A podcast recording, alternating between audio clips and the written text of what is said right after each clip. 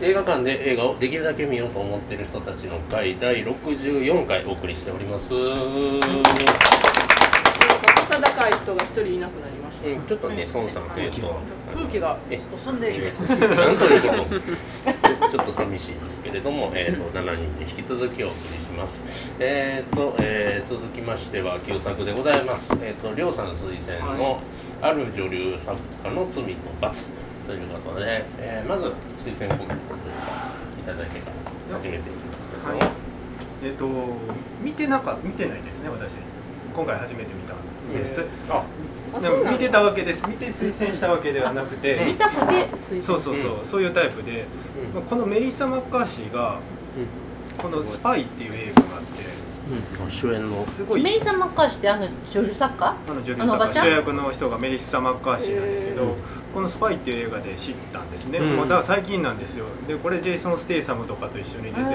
ーコメデ10ィ15も出てますなんですででコメディーヌなんですよ基本このう人んでなのになんか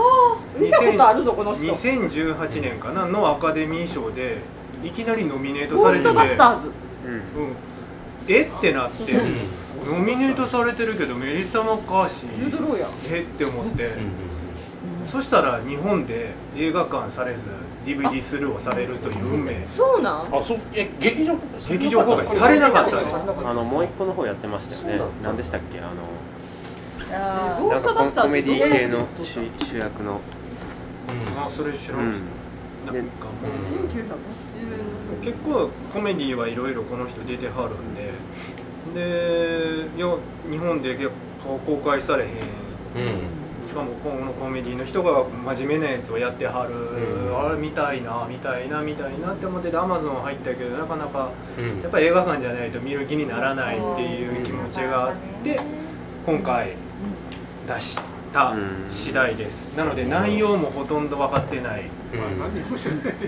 何も知らなメい、リッサたマーだカーシメニーザ・マーッカーシーしかもアカデミー賞やのに日本で劇場公開はされなかったなんやろうって思ってたってうんいう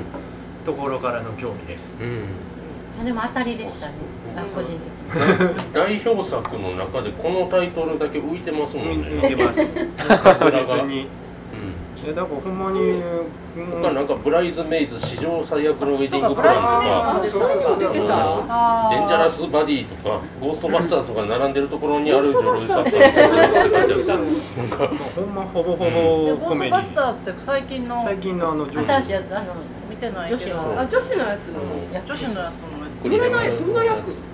クリスしか覚えとらへん。女子じゃないじゃんクリスしか見てない まあそんな気になった作品やったんでちょっとうんこれを映画館でやらなかったから全然見る気が来てなかったのを見てみんなでちょっと話してみたいな、おーメリッサ・マッカーシーをちょっとこうみんなで見たいなっていう思いがあってあげました、はい、ありがとうございます。では、そんな作品見てきた方、はいでは、二択参りましょう。よかったよ、よかった。思います。あーでもな好きじゃないけどあー好きじゃない。好きじゃない二択、二択ですかあられ、あね。れ、わか誰るに気かがはしないかな。ただやから見た。もう冒頭から雰囲気好きです。もう、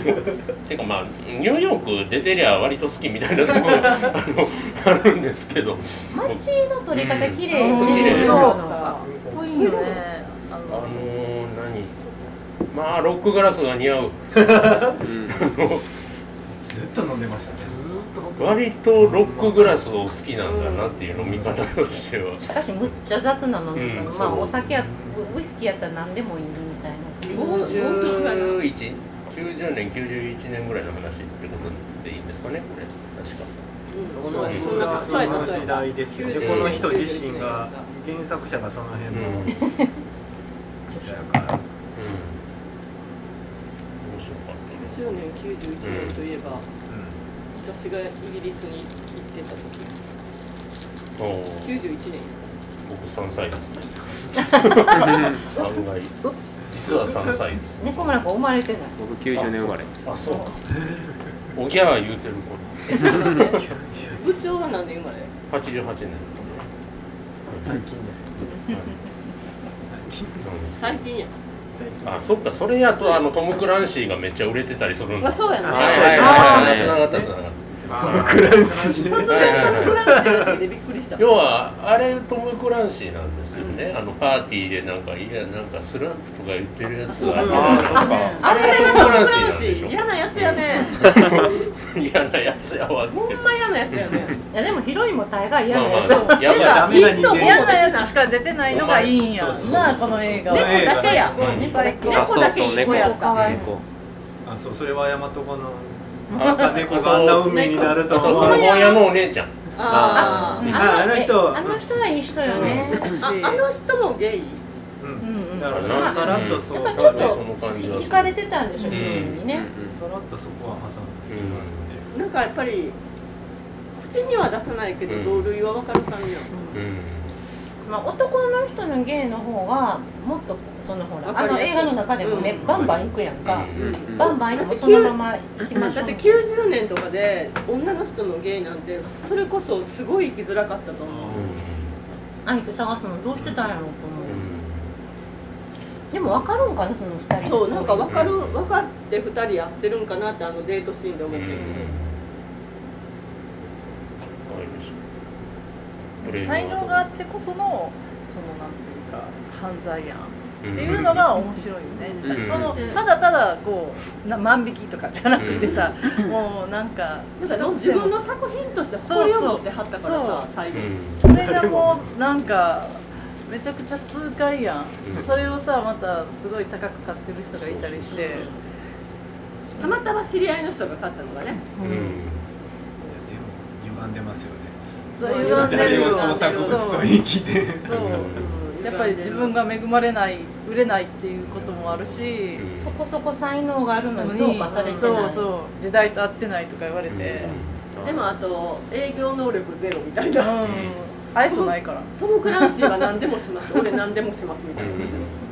歯の偏屈は何なんでもないあの人に対する無礼とか、悪態ばであの綺麗綺麗右麗にしろって何回も言われてるけど多分なんか汚いって匂匂ってると思うんですよ。家も臭いって言ってる割としてで多分普通にいたらなんかこうあのホームレスの方かなみたいな感じなんやともお化粧もしてないしねそれは会社も何日も洗っ喜んてでない首ににすしるてんだて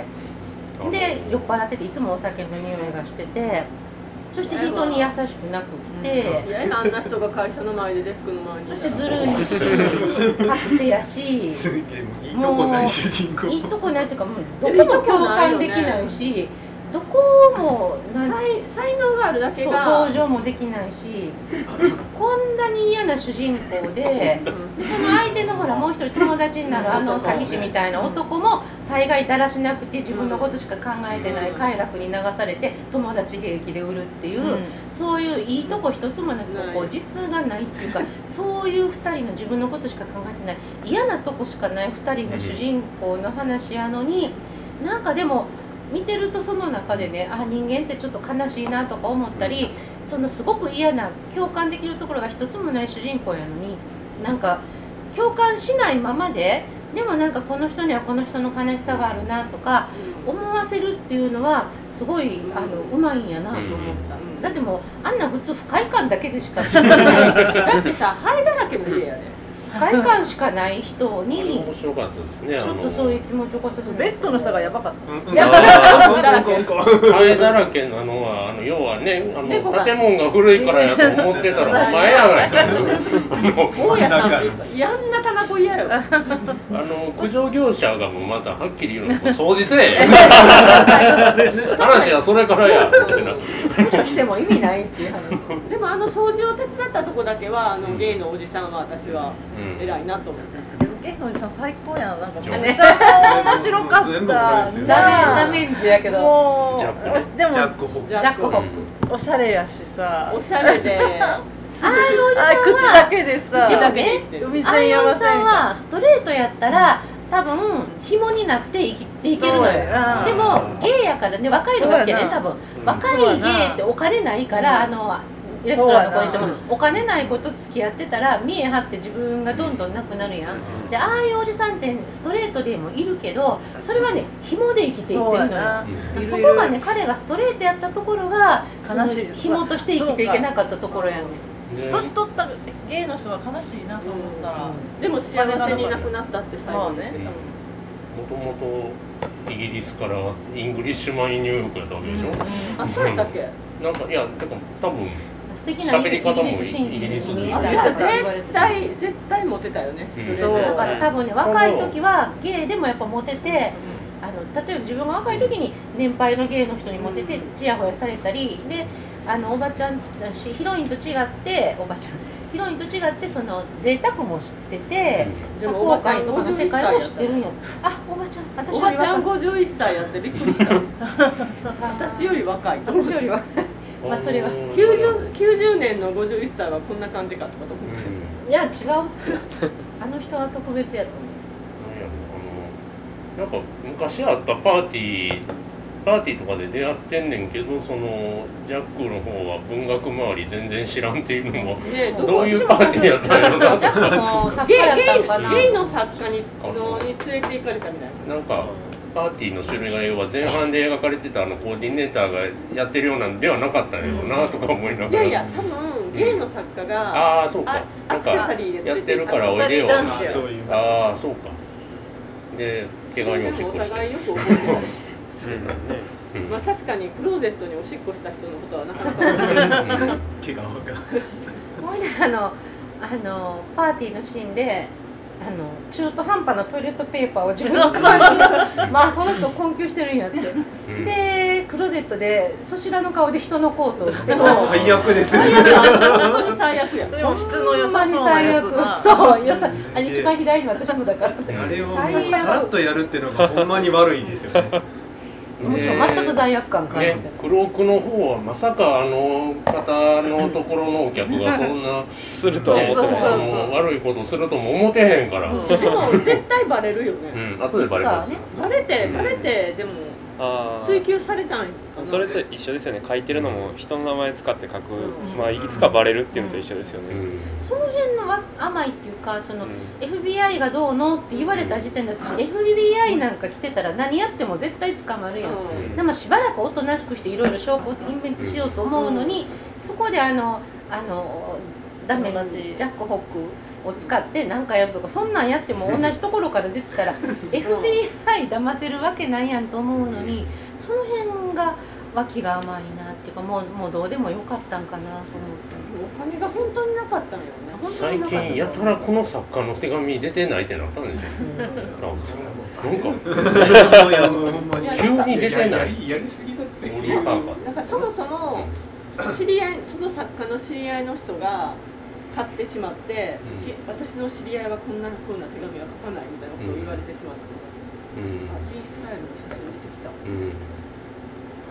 本当狭い世界でねねまたあの収集家の世界もそうですよねみんコなレクターの人たちだからもうニューヨークで同じ店に何回も行くんじゃなくてそれちょっと遠くの古本屋さん行ったりなんかいろんなとこでバラバラとやらなあかんと思うんいだやけどそんな計画性そうはだから頭いいのか悪いのかわからない年代がね「Can you ever forgive me」な Can you ん ever だけ forgive ど me 誰に対して謝ってるのか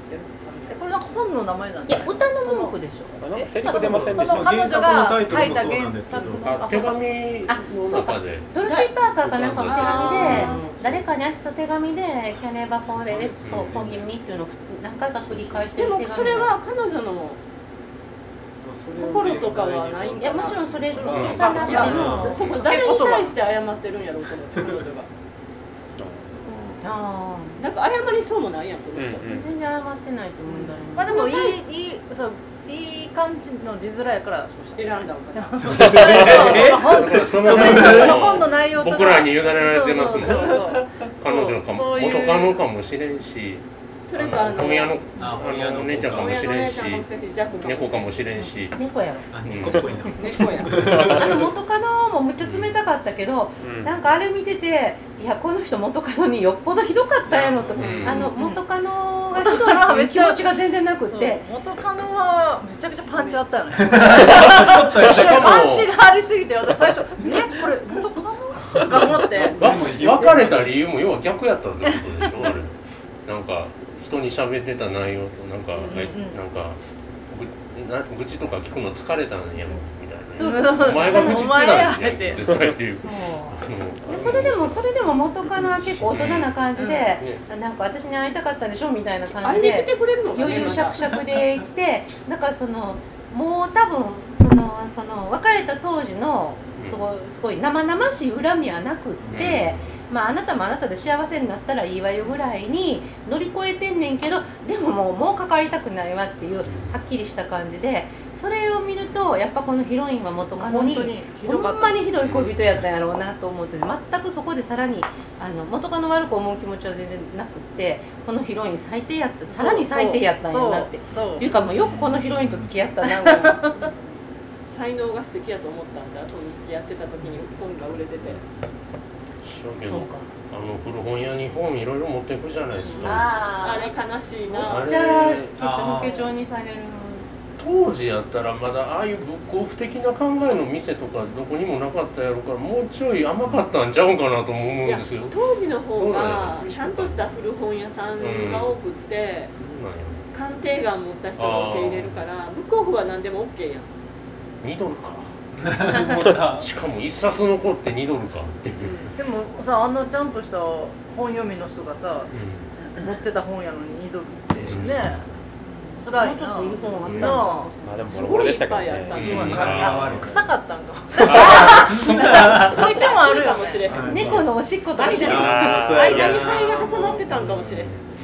そうそのねそのベッドの下から猫のうんちがいっぱい出てきたとか部屋がす家がすごい臭いのは多分猫がおしっこをその辺とかで、普通にその食べ物とかうん臭さじゃないと思うんだよね、それはどういうことかっていうとやっぱり彼女が猫があんなに大事とか猫しかいないとか言いながらあんまり猫の世話をしてなかったとそ思出うやないよ家帰ってきて読んでも猫あんま寄ってこうへんやんか、うん猫大事大事と言いながらやっぱり猫の世話をしてなくってで猫をあんななんか信用できない男に預けていくからあんなことになるからやっぱあの映画の教訓は大事なもの大事な猫はちゃんと大事にしなあかんとだいぶ偏った教訓になって私のる謎はあの猫に与えた薬はほんまに猫の薬で合ってたいや間違え間違えてたよねと思間違えたんや なうそんんでなすぐ死なへんやろあれは多分もちろん錠剤のはずやのにカプセル割ってたしなそうそうそうそうそうそう錠剤潰してたからああそっかあの薬は何一応言ってたのに間違えてますねだかなんか本人の薬とぐっちゃぐちゃになってたんかなうんなんでその餌のとこに置いてたその薬とかと思ってそれ管理とかできない人とかなんかね、あのアメリカの薬ってなんであのパッケージ全部一緒なんですそかうあれねオレンジあだれはオレンジで白い豚 で処方箋もらって出す薬やからみんなあのパッケージに入るねあれが正しいと思うよエコ的うには、んエコ的にはねでも間違えるよね量間違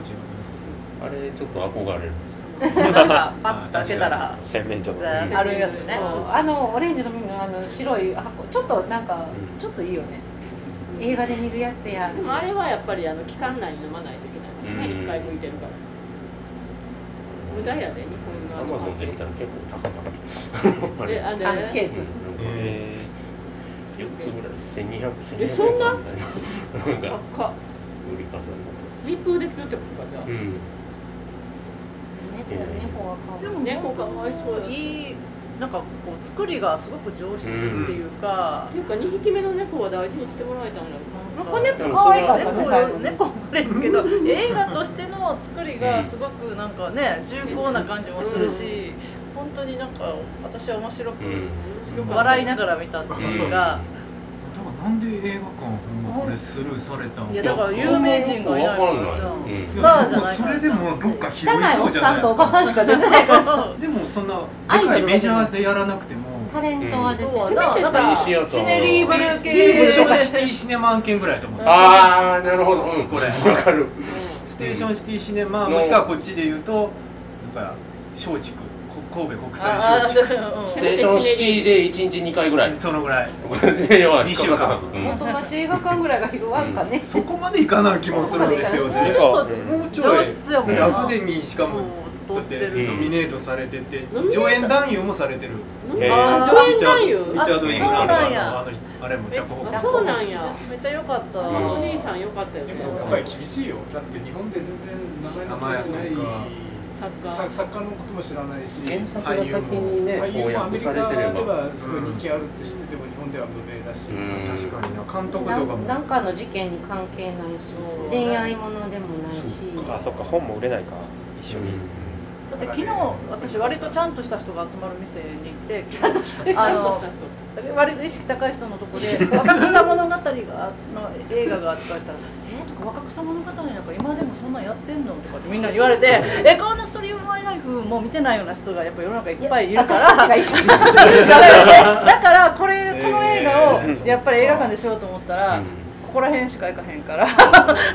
私行かへんと思う私たちが意識高すぎるあそれそう確かに映画館で普通にやってたらスルー確すかるにちょっとスルーかもしれないですようんね、で多分アマゾンプライムでタダで出てきてもう見えへんと思ううん課題でなん私かなんかのそう渋さ加減で言ったら、うん私もあのケーキ職人あとちょっとトーンが似てる感じやなと思うねんけどケーキキ職職人人はは美味しいケーキができるからケーキ職あそっちもあるな私のやつあのあれいい映画でしょイスラム映画とイラン映画あれすごいいい映画やけど、へーまあトーン的にはこんな感じかなとただまああマのあダムれコの方はがあれは主い人公い人たちやけ可愛どこれいい人一人も出てこなあいの本屋のお兄お姉ちゃんしか古本屋のお姉ちゃんしかいい人おらへん嫌な人しでもか出てこ今回ないほらどっちも作家の話やしさ、よくないうん新作うん旧作ねどっちもちななんみにかこのリチャード・イーグラントってそんな有名じゃない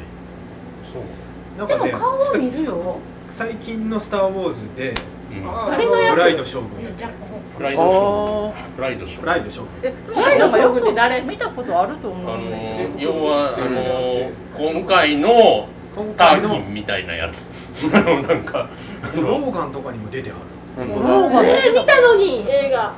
課題やったこの人でがもね見たことある顔やった結構出てるんですよそ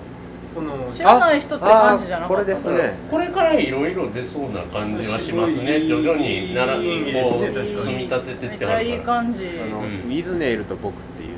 うん最ねそれ近それ最近再発されたんですけへどーこれのあれですねメインの人ですねあーほんままやあ、イギリスイギリスの、まあ、だだらけたし人みたいな感じ、あでもマーベルのロキに出るへーああゲスト出演ゲストやっぱ名優役枠,、はいはいはい枠なんでしょうね、出な演んか奥さんもなんか有名人みたいないいいい脇役いいね、うんいい締まるっていう感じねでしょうねああいうハドソン・ホークにも出とったんまた古いダウンタウンアビーにも出てんのちょどちょっとこれ調べてったらの役で調べてったら主役はもともとこの人は予定じゃなかったらしくてうんメリッサ・マッカーシーじゃなくてへージュリアン・モアやったらしいですっちょっとあージュリアンモアが出演すジュるリアン・ムーアがするてにいうのはが出てきたでもジュリアムーがやってたら公開されてたかも、ううんんそうまあ、あの人もあのでも足やからちゃんとできてたとムーアは思もうぽっちゃり美人やからやっぱりそうちょっとぽっちゃりっていうのはこの映画で大切なんうよジュねリアン・ムーやっぱぽっでもちょちゃりとはちょっと違うやろでもなんかちょっとこういうほイらメージはいやあのキュッとしないよあのボリュームはあるけどでもぽっちゃりじゃないやろっていうえかそうこのこのヒロインぽっちゃりとぽっいちゃりうだいぶイメージの違う作品になりそうなうんジュリアムーアだってなんかもう全然現役の色気あはそうそうもう 顔がちょっと待ってダウンタウンアビーでどの役をやって るあーそこ気になっちゃったでもこ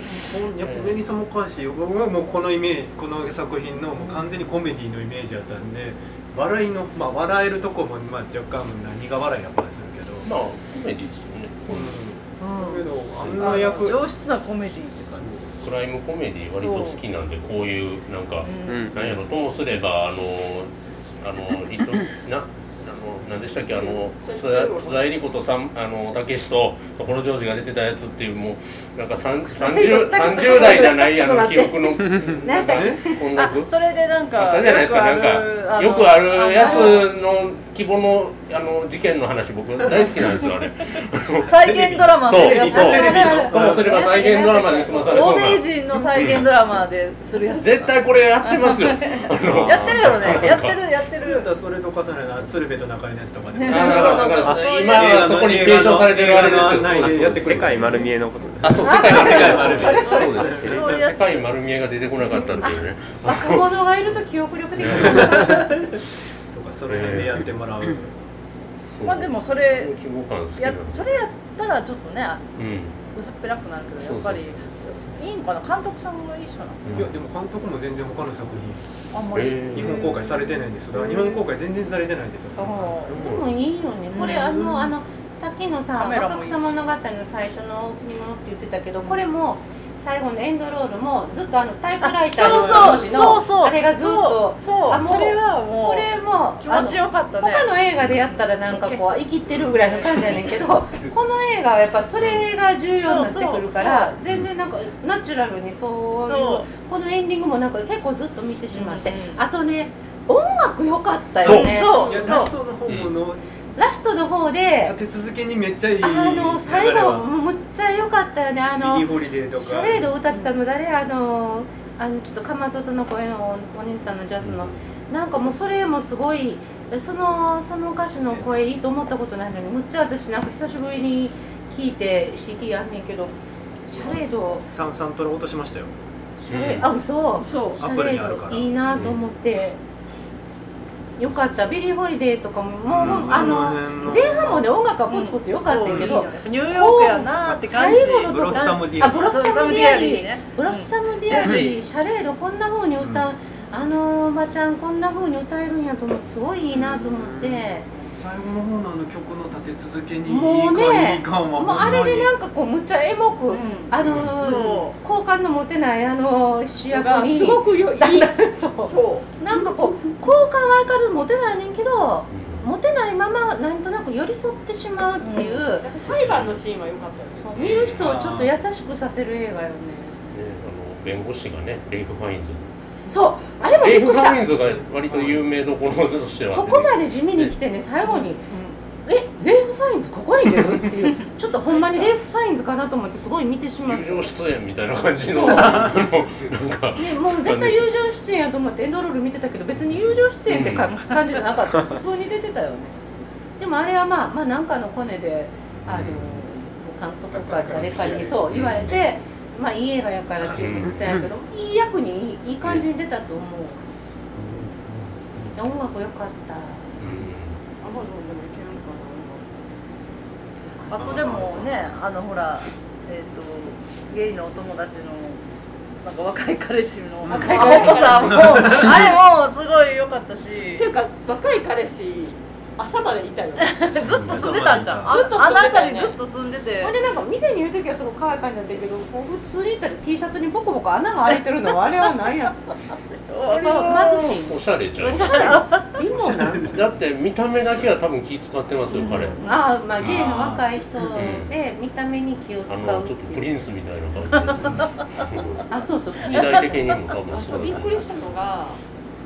獣医獣医さんが無償で死んだ猫引き取ってくれるうんあーそうそうなのそそういううシステムがあるんかな、ねすごいびっくりして都会引きと取ってくれるんやと思って、ね昔なんかスペイン映画か南米のどメキシコ映画かなんかで猫が死んででそれをあの埋葬する焼却して埋葬するお金がないっていうので貧乏な貧乏なおばさんがずっと猫噛んでてね飼っててねでも最愛の猫なんですよでちゃんと埋葬したいとでもその埋葬業者にいたら何ドルいるって言われてそのお金がないから奔走するっていう映画を見たことがあって、やっぱり動物でも何でも埋葬ってちゃんとしたらお金かかるんですよ、でもなんかこうアメリカだとほいってタダでやってくれるんやっていううんいやゴミ箱捨てられるんかも分からへんけど、うんうんまとめてびっなんくかりしたあの実験動物と一緒に焼焼却されるのかもあのびっくりしたまあでもねでもお金なかったら仕方ないそのなんやろあの奉仕活動先として常に猫シェルターがあるっていう猫シェルターあってよかったです、うんそう猫シェルターにはぴったりのおばさん割とねあんな日性本格悪いだ人と最近人言間わのためれにだ働けしるまはずしなたのけにど私猫シェルターやったらボランティア行きたいわ普通に行くわって、うん犬シェルターでもいいけ小鳥シェルターでども小鳥シェルターはなさそうやあれオープニングで3時半に酒飲みながらやってた仕事ってやっぱ光高悦ですか越でしたねあなれ言んってかたあんな夜中にやってるもんなんかなって思って。あの夜しかもデスクワークで酒飲んでここれは何の仕事な の完全にクズですよもうほんまにただその割に周りはそれを許容してないってじゃあどういうあ業ん種みなたにはいななりたくないってめっちゃ聞こえるように言われる、とうちでかママより老けてるわとか言うでもちゃんやっぱ出版社かあの感じは氷捨ててちゃんとグラスはカバンにそうそうそうあー大そ丈う夫ガッ持ち出して絶対普通のゴミ箱にしてましたもんねあれ氷そうびしゃびしゃすでげえなおいって思ういんでもなんか出版社ってあん日本でも80年代とか70年代とか、あんなが2時とかにあの、まあ、あの編集の人とかはもちろん仕事してるし校閲の人とかもなんとなくずるずる締め切りがあっうん、て印刷追もわれすぎてりぎりやからみたいなやったりしてた感でそこで例えば日本やったら缶ビールとか缶チューハイとうかんその頃でもね飲んでたんちゃうかなっていう感じはあるからあんまり違和感は感じなかったけどあの映画では周りが結構白い目で見てたから結構真面目な人が多い出版社だなって思って思っ真面目な人を。たんですけど年齢差別よって後で言ってたけど確かに周りあの人より若い人しかいなかったけど、当時の51歳って当時って定年退職55歳だったはずだからあそうなんでもね性格が良くなくてもいいけど、うん性格があんなに悪くなければそうや50過ぎて勤めてたら普通は置いといてもらえ置いといてもらるえるのいやでもアメリカどうやろうしかもまあちゃんと、まあ、仕事さえできるプロやと思うから、置いといてもらえるうんなんかあとね性格が悪すぎジるョーカーの時も思ったんですけどやっぱりね貧乏な割に家広いんですよみんなそうそれ やはっぱね日本のお家の感覚から見ると広い家住んではる臭くてわ灰だらけの家ででもはあるがうんでもあのパーッと上だけ映してるの見たらちょっと素敵な感じよ素敵やねね臭いかもしれへんけど私ね綺麗にして住みたいわと思うぐまあらもいう素一敵冊目の本のところで入ったんかもしれへんけれども、みたいなあの、ものはねでもまあ家賃はずっとシティローダーの毎月やからね自伝じゃないわあれでねそうそうだからそのさっきのマービン・ルロイのその若さ物語49年のやつを冒頭の時にやっぱり自分の家族あの家はやっぱり貧乏だって話があって、でそれを見ていた当時のあの映画評論家の川本三郎さんが貧乏ってどこが貧乏だだって家政婦もいるしねそうメイドもいてちゃんとした服を着て家も広いし渋いし、あレディーバードもそうでしたね自分貧乏だって言ってるけど友達の家の方が貧乏だったうんうんうんアメリカってすごいなうんなんかね昔の映画見ても今の映画見てもすごいすごい貧しいって言ってる人の家が日本の大体の家よりきれくておしゃれで広いみた いなあでもニューヨークってあの年代はも今すごい家賃が高騰してるじゃないですかニューヨークって、でこのコロナでまた家賃が下がるかもみたいな話ありますけど、あの時代は家賃が安かったのかもしれませんね、あーあの誰やったかうんな赤い傘の写真かえーとソウルライターソウルライターもなんかそんな売れてなかったはずやのに割と綺麗なところそうそうその家のねその写真家なんですけど家のあのドキュメンタリーがあって見てじ家の中が猫もいんねんけどあの家の中素の写敵なお真家やっとたねまあまあちょっと雑然とひとおじいさんの一人暮らしが雑然としてんねんけどそれなりに家やっぱり素敵やね、うんなんか日本の人の目から見ると結構素敵に見えるのよほんでなんか当たり前のように電子レンジもオーブンも入ってて、うん食洗機もあってとか割と普通で日本日本の貧しいってそんなんちゃうでって 別に言ば言いたくないけどもうそんな感じそこ家賃家賃は貯めてたんですよああ貯めそるのうか貯めてましたね参加ですうん、でいつもねなんかこう飲みに行くバーのシーンの光とかこうすごくいいよね、うんうんそうそうまあこんなバー近くにあったらそれもいいかなみたい な飲みすぎや言うてついてくれる最後やめときじゃないんですね、うんでもまあ多分つけためたらくれないそ多の分あのおばちゃんやめときなんか言うからもう何されるやんちょっとそんなお客さん嫌やな、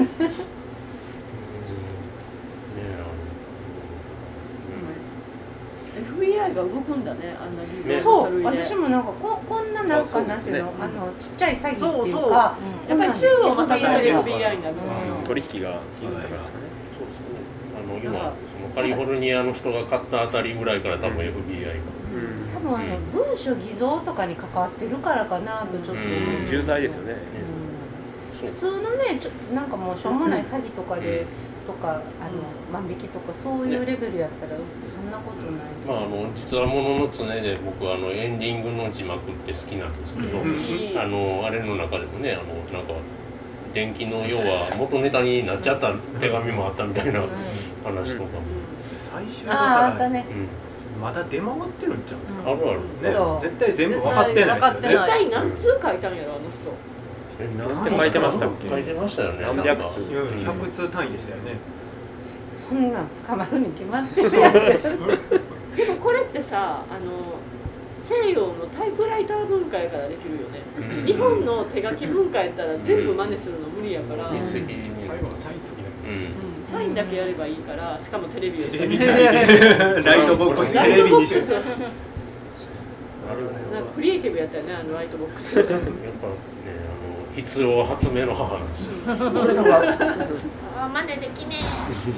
でも結局あの犯罪したおかげで彼女は自伝を書いて、そうそれまたねそう書いたんかななんかもうな誰やろんで執行猶予やったし何人もによ悪いっこてとはねそこすげえモヤモヤするやろうなと思ったんですよ犯罪で全くす罰げえ潔癖罰なされ人かてないらすかるらとね多分いいことしキかなャッいチミー冬キャンとかもそうそうなんか最そう終あの警察にね、うんあの犯罪のうん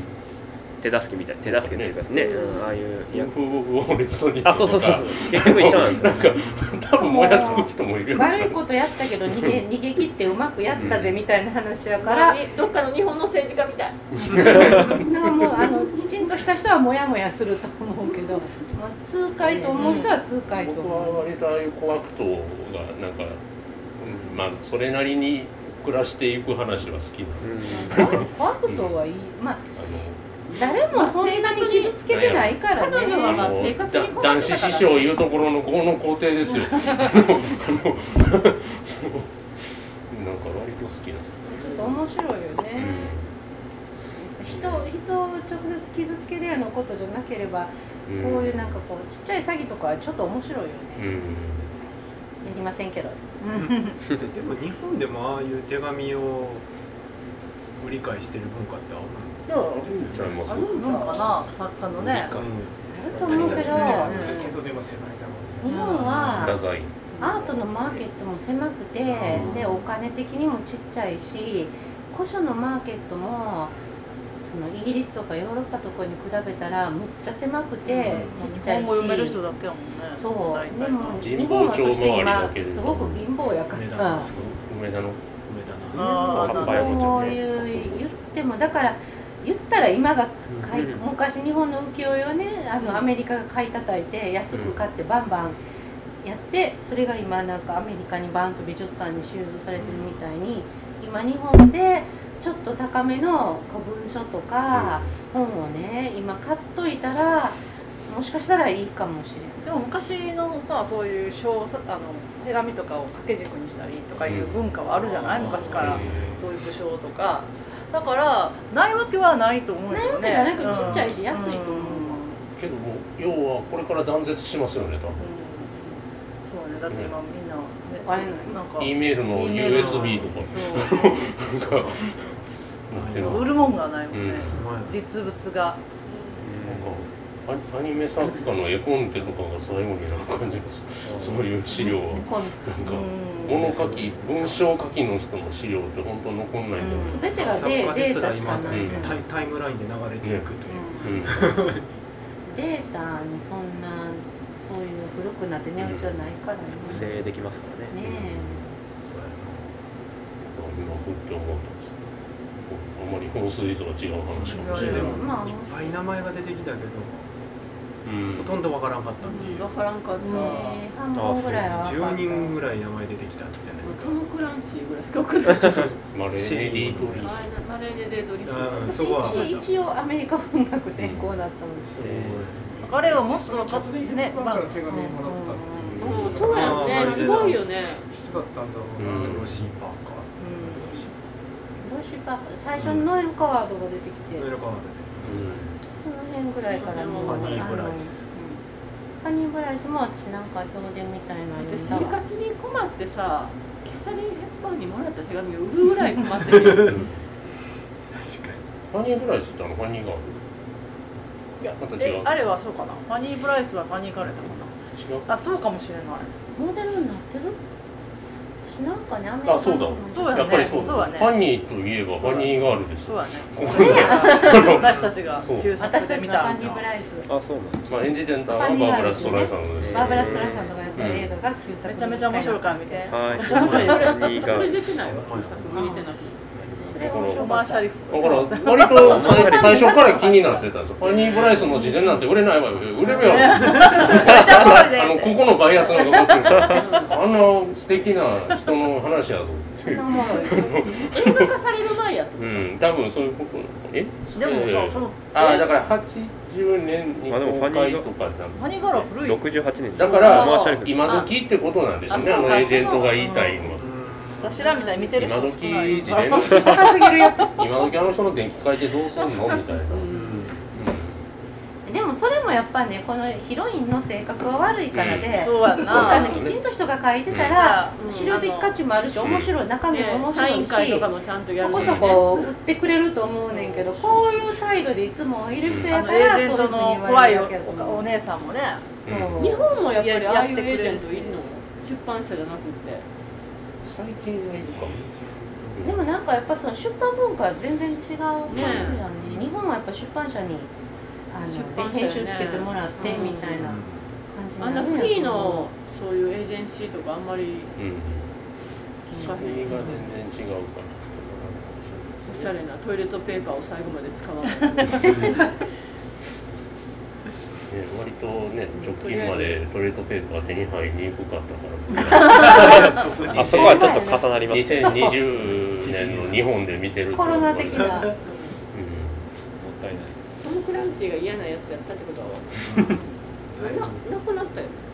うんなんかなりましたねねそうでしたっあの頃は一番なんかめっちゃ勢いがあって何冊出るねんっていうぐらい、うんやっぱほんまに自分で書いてるぐらいの勢いのけうん誰か書いてるかもしれん、うん、誰かあの赤川赤赤中村次郎川赤川次郎もほんまに自分で書いてるのかぐらいの勢いだったよねトム・ブラウン氏確かにうんスランプ意味わかんないみたいそうなゲームにもなってるうんそう最近であはあですディビ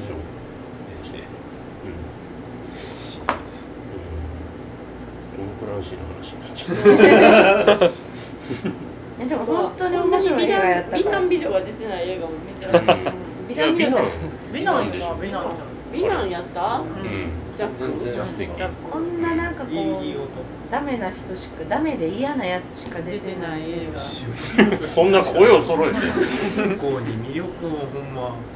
だってあの人嫌いでし ょ人としてみんな多分嫌いやと思ういやいや画もういいよ周りにおったら絶対近寄らないねあれ会社にいたあれら親やったらどこ親や し子供やったらどこ子供やしなんかもう友達でも恋人でも絶対無理同僚やったら最悪や、近いのももうそれもう病やぶよねこっちが、それぐらいのそらたばそれが主人仕事中にあの一酒やめとって人しみじみあのバーで歌聴いてるとことかよかったけどななんか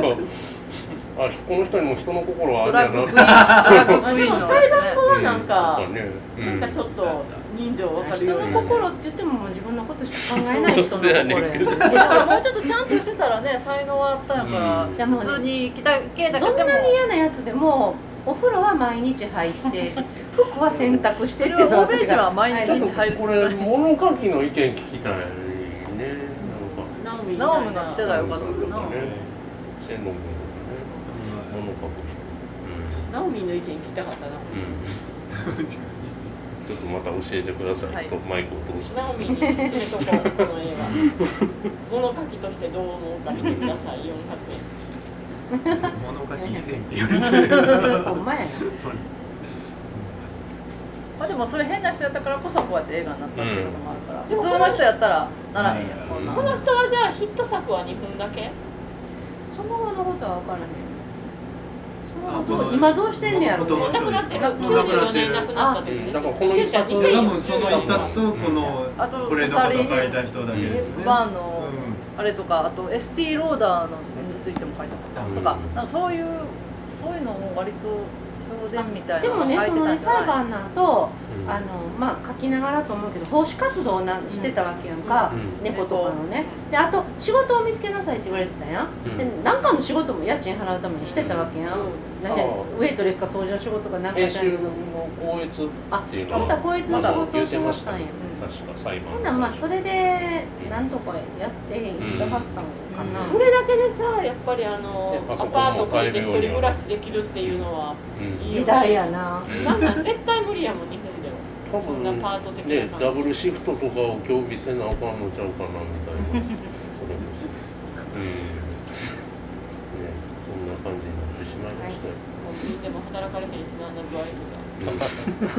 へんしなあんな具合とかあんな手に寄ったえら行あっかちれへんのわあ私っちのコンビニやったらいけんちゃいますダメあさあすがそうでにもいや日本やったら無理無理か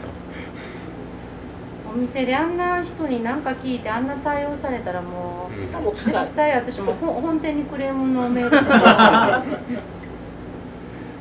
そんなわ客けで商売みたいえ楽しかっーいたろいろ喋ってまいなり分かまっしたたビルの掃除やできるはい仕事はえー、とある女流作家の罪と場所でございました